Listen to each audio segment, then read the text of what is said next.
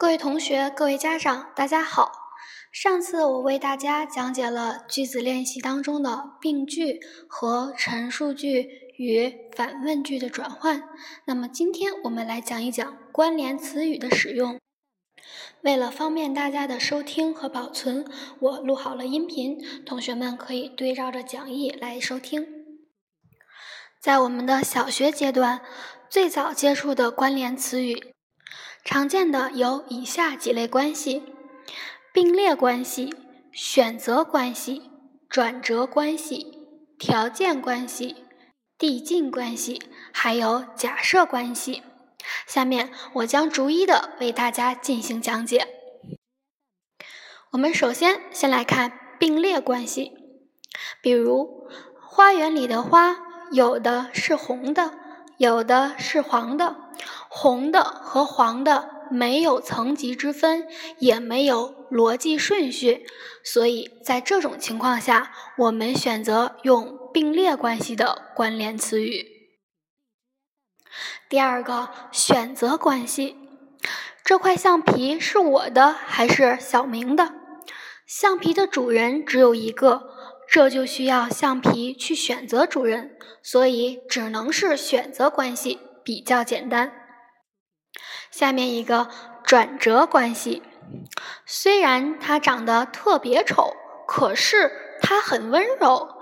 那么长得丑和很温柔前后语态发生了转变，前后表达的意思也是两种截然不同的意思，所以是转折关系。下面一个因果关系，因为我们放学打扫了教室。所以教室很干净，因为 A，所以 B，有前面的过程，才有后面的结果，相互关联，相互联系，这就叫做因果关系。接下来是条件关系，只有你努力学习，才能取得好成绩，只有满足了前面的条件，才能有后面的结果。下面是递进关系。我的这件衣服不但好看，而且实用。我强调的是好看还是实用呢？显然是后者。前者在为后者做了铺垫，后者比前者更近了一步，所以这种情况叫做递进关系。最后一个假设关系。如果今天晚上下雨，明天的运动会就要延期举行。那么今天晚上下雨了吗？没有，这只是对天气情况的假设。假设关系多指的是未发生的事而做出了预想。这就是我们常见的几类关联词语。下面呀，老师和同学一起来看几道例题。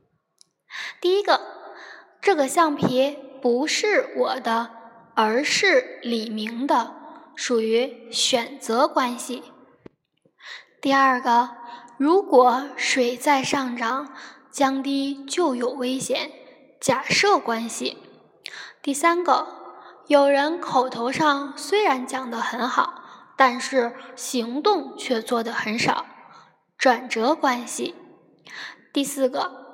做事只有坚持不懈才能成功，条件关系。好，在讲义的最后呢，有几道小小的练习题，希望同学们可以及时完成。有问题的同学呢，也可以随时的向杨老师来提问。